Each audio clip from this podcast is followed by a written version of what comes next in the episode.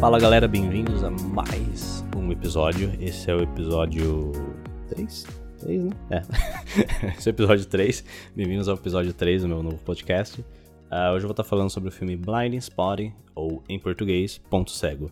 Uh, esse é um filme de 2018, dirigido pelo mexicano Carlos Lopes Estrada, escrito e estrelado por David Diggs e Rafael Casal.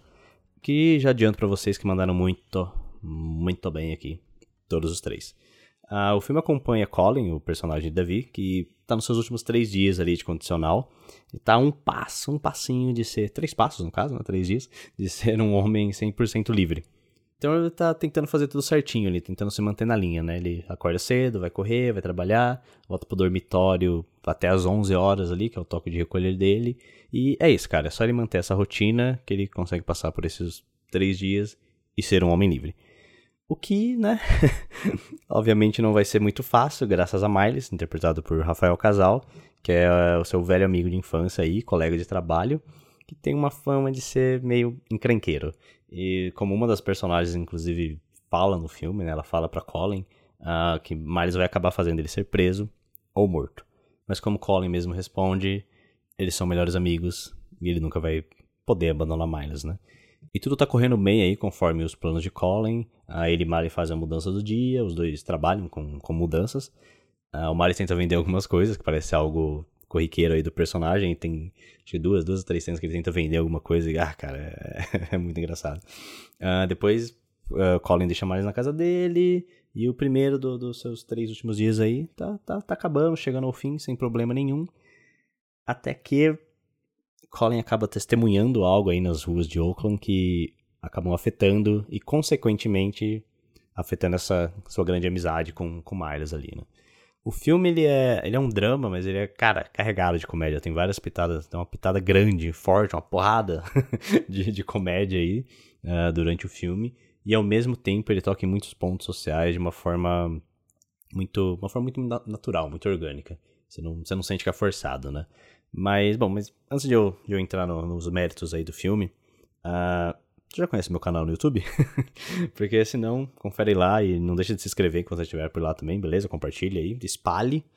Uh, porque, como eu disse lá no episódio zero aqui do podcast, a ideia é fazer vídeos mais curtos lá, apresentando um pouco de, de, de alguns filmes ou série, ou seja lá do que eu vou estar tá falando. E, então, na semana seguinte, eu vim aqui e falar sobre essa mesma obra, só que de uma forma mais, mais extensa, né, no, no podcast aqui. Mas não se preocupem, eu não vou, não, não vou dar spoilers aqui. Eu sei que lá no, no episódio zero eu acabo falando que o YouTube ia ser sem spoiler, aqui sem spoiler, mas depois de uns feedbacks ali, eu vou deixar os dois, sem spoilers nenhum. Só que aqui eu vou estar tá falando de uma forma mais extensa mesmo, até porque é mais fácil, né, do que, do que fazer isso no YouTube. E, bom, quem assistiu o filme vai saber do que eu tô falando, e quem não assistiu vai poder aproveitar também. Então, tá bom para todo mundo. e eu acho que essa é uma forma legal de eu trabalhar as duas plataformas, porque lá é, eu indico, eu realmente só indico, só falo um pouquinho do porquê eu gostei do filme. E aqui a gente conversa mais depois sobre o filme, depois que vocês assistirem, né? Então, sei lá, eu acho que é uma boa. Então confiram lá, tá? Vou deixar o link na descrição. Se bem que eu acho que os links da descrição aqui, eles só funcionam para quem escuta no Anchor mesmo, né? Mas, mas bom, procurem lá. Coloquem lá ponto cego, dica review, que vocês vão me achar em algum momento. em alguma hora vocês vão achar o Datsusara lá. E não deixem de procurar também pelo Veja Bem Podcast, tá? É um outro projeto aí do qual eu faço parte. A gente tá no ar há mais de três anos aí. Então, segue a gente lá, tem uns três que você vai gostar bastante também. E o último recado, uh, me sigam nas redes sociais também, né? Will Murici, que é U-I-L Murici. Will Murici pro Twitter e pro, pro Instagram também. Uh, principalmente no Instagram, porque o Twitter eu não entro muito, e o Instagram eu tô sempre lá, sempre que eu tô assistindo, eu vou assistir alguma coisa, eu costumo postar ali que eu vou, o que eu tô vendo, né? às vezes eu falo um pouquinho se eu tô gostando ou não, então acho que vai casar bem com a, com a ideia aqui do, do da Tsara. E se você tá no Facebook, quiser me seguir lá também, uh, Facebook barra Will da Tsara, você vai me encontrar. Ou coloca lá da Tsara, dicas, reviews, e provavelmente você vai achar minha page, a page também. E é isso aí, galera. Chega de recado, vamos pro filme.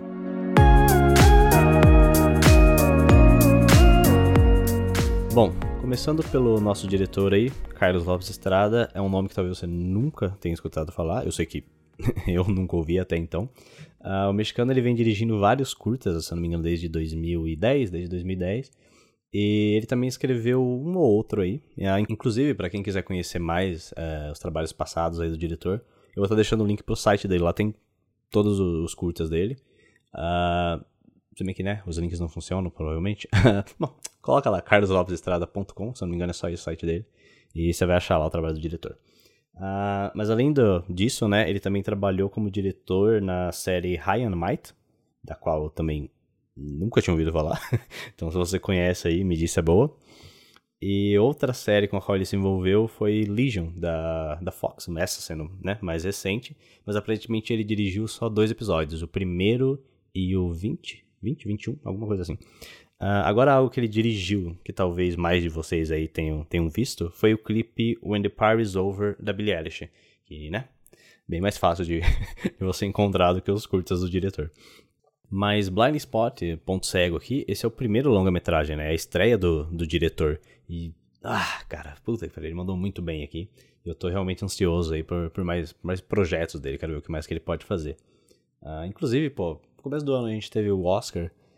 E, cara, ai, por mim, Ponto Cego podia ter tomado lugar de metade dos filmes que estavam lá no Oscar, lá, inclusive do, do, do ganhador. Porém, né, eu acho que a cota para um mexicano já, estava preenchido esse ano aí com o nosso querido Afonso Cuarón. Bom, mas voltando, né? Como eu disse, ele fez um ótimo trabalho aqui. É, por, ser, por ser o seu filme de estreia, o diretor conseguiu mesclar muito bem esse, esse tom de drama e comédia que o, que o filme carrega. E tem muitos diretores que tentam fazer isso, mas né, eles nem sempre conseguem encaixar muito bem esses dois gêneros aí. Uh, talvez com exceção de uma cena, que é quando a gente está sabendo um pouco mais sobre o que levou Colin a essa situação que ele se encontra no momento, que tem uma mudança do, do, do gênero ali, do drama pra comédia, que parece um pouco brusca. Mas. Hum, é, sei lá, eu, eu, eu ainda gostei da cena de certa forma. É, porque no final essa é a realidade dos personagens, né? Tipo, essa dualidade da, da desgraça e da, do divertido ali é, é, a vida deles. E o diretor conseguiu colocar isso muito bem em tela, né? Ele ah, mandou muito bem. Uma outra coisa muito boa também é o jeito que ele trabalha o efeito gradual que o acontecimento presenciado por Colin é, tem no personagem, né?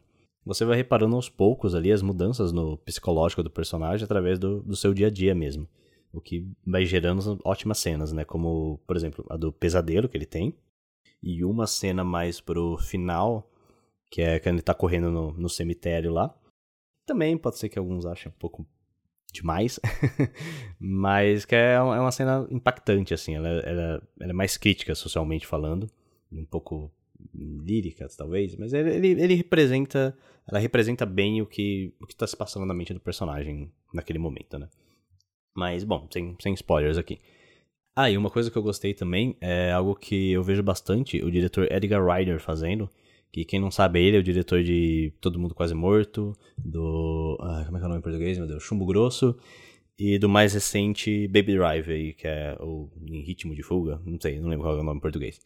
Uh, que ele tem o costume de fazer cortes rápidos para algumas ações do, dos personagens no seu filme, né? Uh, por exemplo, em vez de ele mostrar todo o processo de uma pessoa entrando num veículo e partindo, saindo com o veículo e tal, ele faz cortes rápidos. Tipo, a porta abrindo, chave na ignição, pé no acelerador, carro andando. Tipo, sabe, tudo bem, tan, tan, tan, tan, assim. E o, o Carlos Lopes, ele faz isso várias vezes aqui, em uma sequência inteira do filme. E, cara, isso é muito legal, porque, tipo, é uma é edição diferenciada, né? Traz um, algo diferente pro filme, uma estética diferente. Uh, e, ao mesmo tempo, ele economiza tempo de tela ali para você poder falar de coisas mais, mais importantes, né? Então, muito bem, muito bem.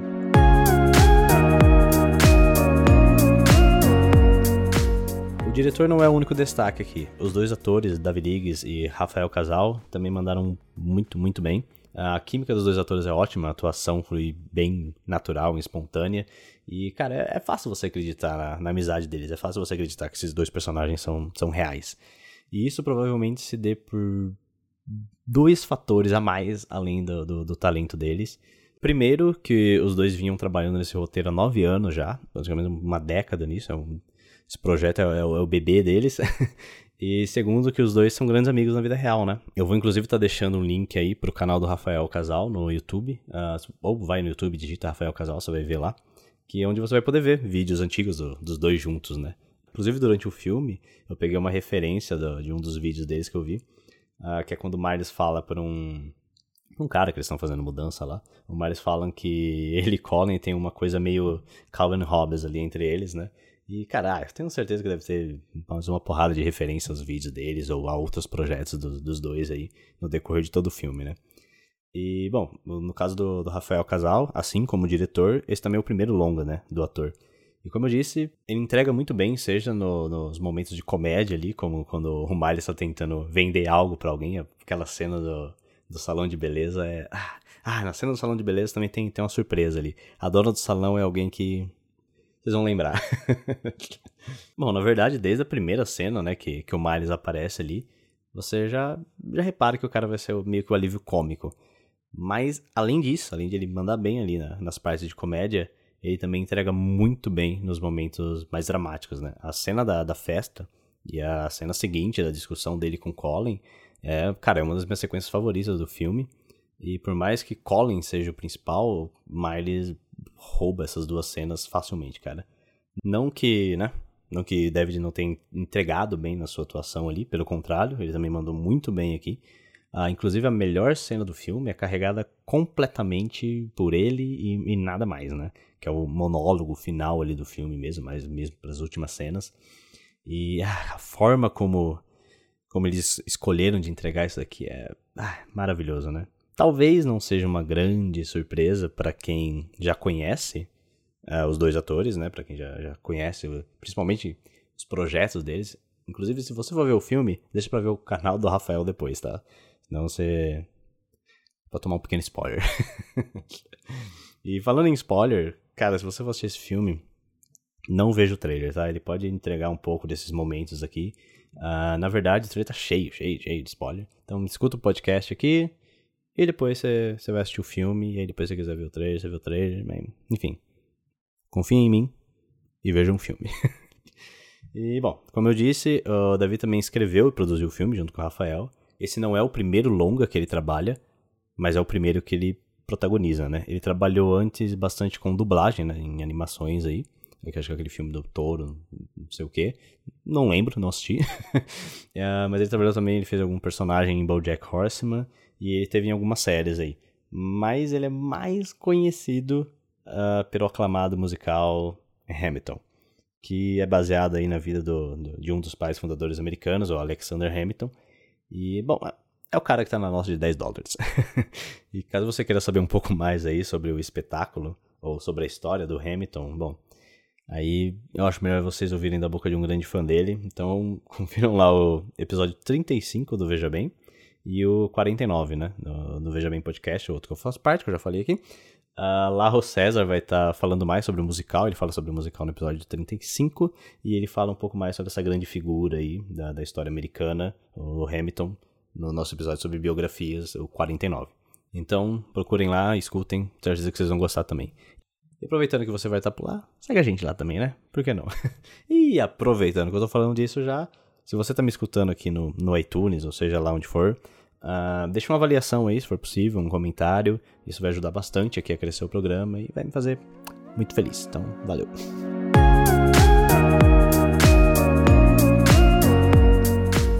Outro personagem muito importante na história é Oakland, que é a cidade onde toda essa história se passa aí. Uh, David e Rafael, os roteiristas, eles cresceram em Oakland e eles queriam, com, com esse filme, mostrar um pouco dessa, dessa cidade que eles tanto amam, né? Que eles cresceram e aprenderam a amar e tal. E ao mesmo tempo mostrar um pouco dos problemas que ela, que ela vem enfrentando. E um problema em especial, que é muito tocado durante o filme inteiro, você vê isso basicamente quase todas as cenas, é a gentrificação. Que, bom, gentrificação é basicamente a gourmetização aí de, de um lugar. Uh, por exemplo, um bairro ou uma cidade que costumava ser mais humilde, que por algum motivo ali começa meio que a ser revitalizado, né? Tendo como consequência aí o aumento de aluguel, o aumento do custo de vida em geral. E outra consequência também é que, como o lugar está ficando melhor, ele acaba atraindo pessoas que originalmente não eram dali e que muitas vezes possuem uma renda maior do que as pessoas locais. Uh, então, o ambiente fica melhor, atrai mais gente, tudo fica mais caro e logo quem originalmente morava ali já não tem mais condição de se manter ali e é obrigado a ir embora, né? Sai o pobre, entra o rico. É, e um resumo bem, bem rápido é mais ou menos isso daí. E esse é um problema que está presente durante o filme inteiro uh, e que afeta muito os personagens, principalmente o, o Miles, que, bom, a propósito, né, esqueci de mencionar, ele é branco. e uma das minhas sequências favoritas do filme, uh, a confusão começa justamente por causa disso. Uh, por ele ser branco, ele é confundido por ser mais uma consequência da gentrificação, quando na real ele, ele é nascido e criado ali em Oakland. Uh, e cara, como o próprio Rafael Casal descreveu no, numa entrevista, ele disse que o personagem dele é uma minoria dentro da minoria. Isso traz muito para a relação dos dois amigos também, porque por mais que o ambiente deles seja o mesmo, as personalidades são diferentes. Miles representa basicamente tudo que, que o Colin tá querendo evitar ali para não voltar para a prisão. E a realidade de cada um também é diferente, né? Dado principalmente esse fator racial aí, por mais que eles sejam nascidos e criados no mesmo lugar. E isso é algo que fica bem claro uh, na cena onde os dois discutem ali, depois de uma grande cagada que o, que o Miles faz. E a cena mostra muito bem esse, esses dois lados aí, né? Cara, o, ah, o roteiro tá, tá, tá, de parabéns. Esses dois mandaram, mandaram bem, não é à toa que demorou tanto tempo para escrever esse filme. Mas voltando um pouco aqui pra cidade, uh, o diretor também faz questão de mostrar muito bem ela, né? Não apenas na cena de abertura do filme, mas durante ele inteiro, né? Mostrando bastante os becos da cidade, os grafites no, no, nos prédios e as pessoas simplesmente vivendo sua vida ali. Tudo bem, bem orgânico, bem natural e surpreendentemente bem colorido. Eu vi em entrevistas que já desde o começo eles tinham essa ideia de mostrar uma, uma Oakland mais colorida, né? Seja pelo uso de luz ou das cores mesmos ali. Uh, o diretor disse que eles queriam mostrar a realidade, mas ao mesmo tempo eles queriam dar uma romantizada na cidade, por, por assim dizer, né? E isso é algo que os roteiristas também compartilham, né? Dado que eles cresceram ali, que eles são da cidade, eles queriam mostrar é, a visão deles da cidade, queriam mostrar a cidade aos olhos de, dos moradores dali. Mas apesar de ser um filme bem colorido, o filme toca em muitos pontos sociais, ele faz muitas críticas, né? E ele faz de uma forma natural, nada na tela ali parece forçado, né? Como eu disse lá no, no começo para vocês. Talvez você possa achar a cena do cemitério um pouco forçada, mas. Dizer, eu não sei se ninguém vai achar isso, mas enfim, né? Sempre tem um. mas eu acho que não, eu acho que, que eles escolheram bem é, como representar o que está se passando na mente do Colin ali naquele momento. E como eu disse no começo, tipo, ela é uma cena impactante, assim, ela não é tipo, realista, né, em certo ponto, mas ele representa o que, o que o Colin está sentindo ali, o que está se passando na mente dele naquele momento. E, se eu não me engano, é a única, tirando o sonho dele, é a única cena que, né, destoa um pouco mais da, da, da realidade, assim. Mas, bom, é para representar. Se, se, quem viu, sabe, entende, e quando você for assistir, você vai entender também. Enfim, uh, seja quando o filme fala sobre violência policial, é porte de arma, que inclusive eles mostram os dois lados da moeda aqui, uh, em duas cenas diferentes, o porquê de você ter uma arma e o porquê não, né? Uh, ou quando eles falam também sobre minorias, ou a própria gentrificação mesmo, por mais que esteja presente no filme inteiro ali, tudo vai de uma forma bem, bem natural, acontece de uma forma. Você, acredita que faz parte da, da vida deles, porque, bom, fez parte da vida deles. Na verdade, isso é possível graças né, ao, ao grande roteiro ali, a boa direção e a boa atuação de, de todo mundo ali. E bom, apesar do filme ser um drama recheado de crises sociais, na real, ele é sobre essa amizade entre os dois personagens aí e como ela é afetada pela, pelas mudanças do ambiente e o que eles vivem.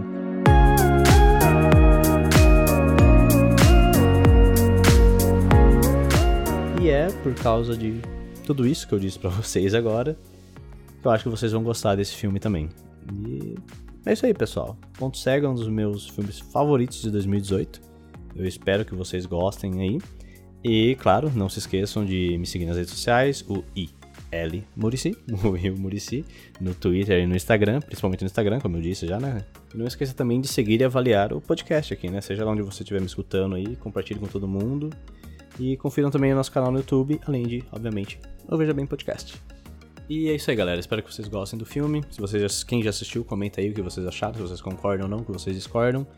Comentem à vontade, seja aqui ou no YouTube. E como sempre, a gente se vê na próxima. Falou!